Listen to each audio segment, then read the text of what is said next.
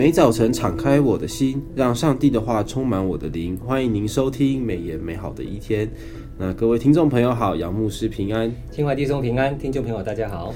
呃，杨牧师好啊。按着每日经释义的进度，那我们今天呢进入了民数记的十八到二十二章。那在这几章中，在这个旷野里面的以色列人，因着这个十二个探子的事件，那上帝管教百姓，第一代二十岁的男丁都会死亡。那只有加勒还有约书亚，这四十年好像转眼之间哦。那我们呢来这个请教杨牧师，这个神是信实的，四十年的时间快到了，以色列民那发生了什么事情？那首先呢，呃，第一个问题想要问牧师，在民数记的第二十章又发生了一个事件，那因着这件事情呢，连同领袖摩西、亚伦都受到了惩罚。那从这件事情呢，我们的学习和提醒是什么？那请杨牧师分享。啊，是的哈、在民数记二十章的一到十三节，呃，跟出埃及记十七章的一到七节这两段经文的记载都非常的类似哈、那摩西两次都用杖哈、墓葬，就是击打这个磐石出水，两次的水都被命名为米利巴啊。那就是取其争闹的意思，但两两段的经文有明显的不同，是相距四十年，在不同的地方发生的事哈。那第一次是在出埃及不久，他们经过啊寻的旷野，在接近西乃山不远处的利非定，当时摩斯摩西按着上帝的吩咐击打了磐石。磐石也出水了。第二次的时间已经相隔了快四十年了。这里的米利巴在寻的旷野，位在迦南地的边缘，哈，是两个地点不太一样的。那这一次的呃事件呢，神原没有叫摩西击打磐石哦，那只是吩咐他，哈，吩咐磐石出水。那摩西竟然向会众动怒了，哈。民数记二十章第十节，违反了神的吩咐，以致神不允许他跟亚伦进迦南美地，哈，就是应许之地。这是摩西侍奉神的一生中最遗憾的事情。摩西所所取的杖，就是民数记二十章第九节，并非亚伦的杖，哈，就是民数记的十七章八节，而是他领以色列人出埃及。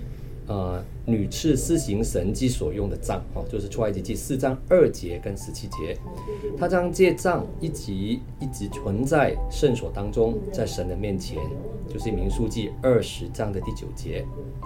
摩西的不信有以下几方面表现出来，哦，那按照神的指示，他本应吩咐磐石出水就可以了，但他却向会众动怒，哦，诗篇一百零六篇的三十二到三十三节有记载。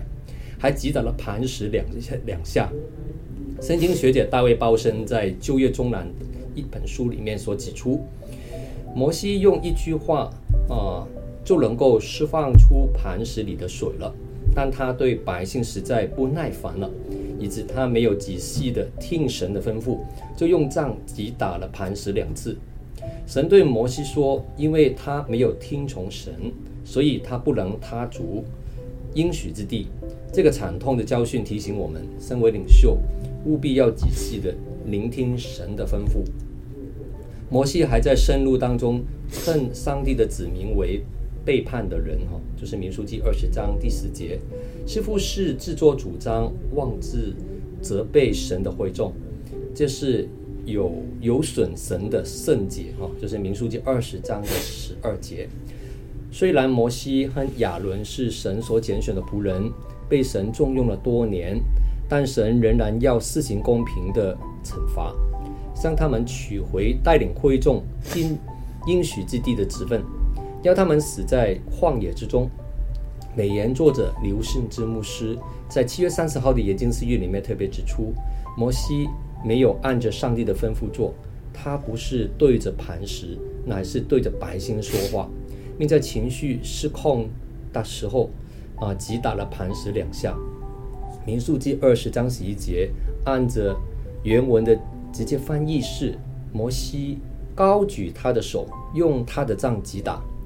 民数记二十章的第九节，原来提到摩西从耶和华面前取了杖去。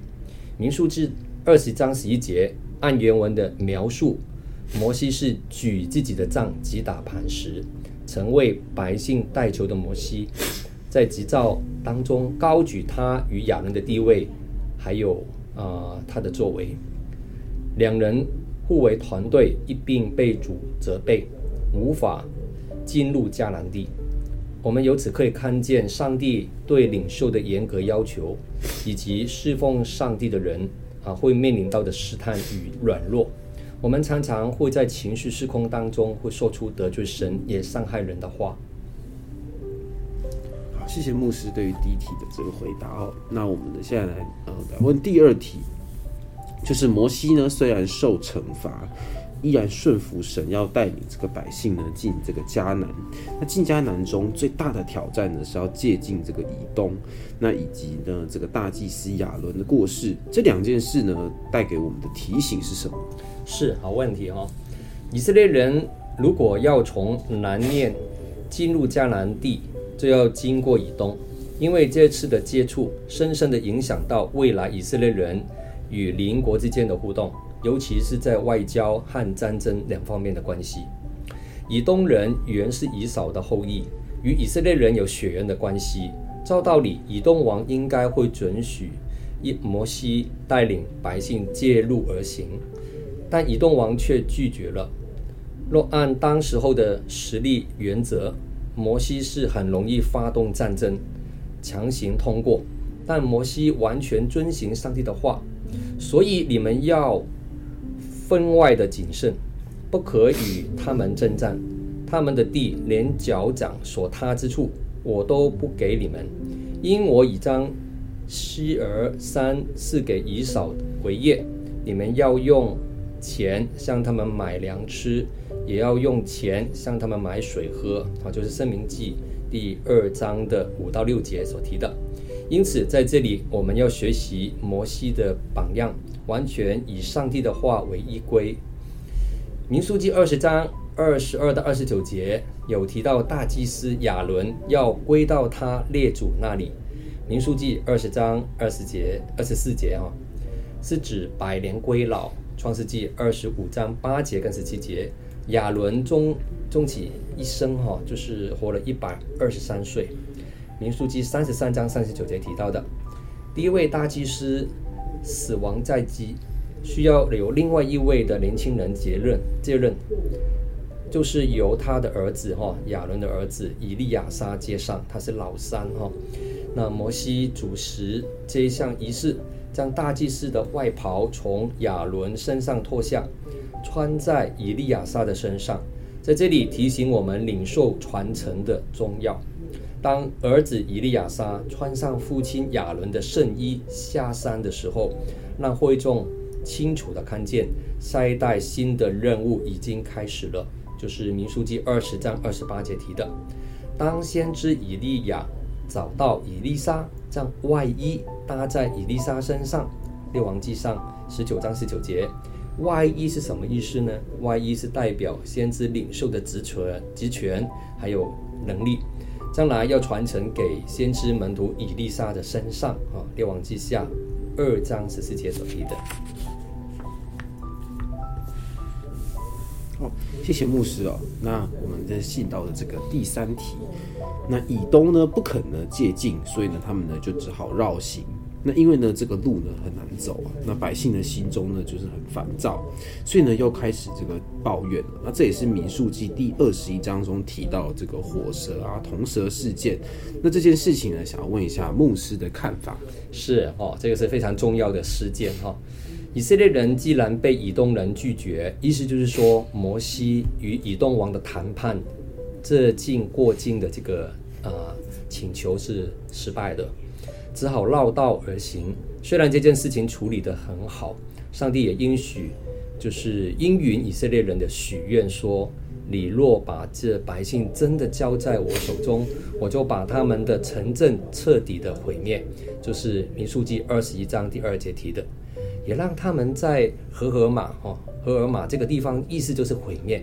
这个战役当中打了一场第一场的胜仗。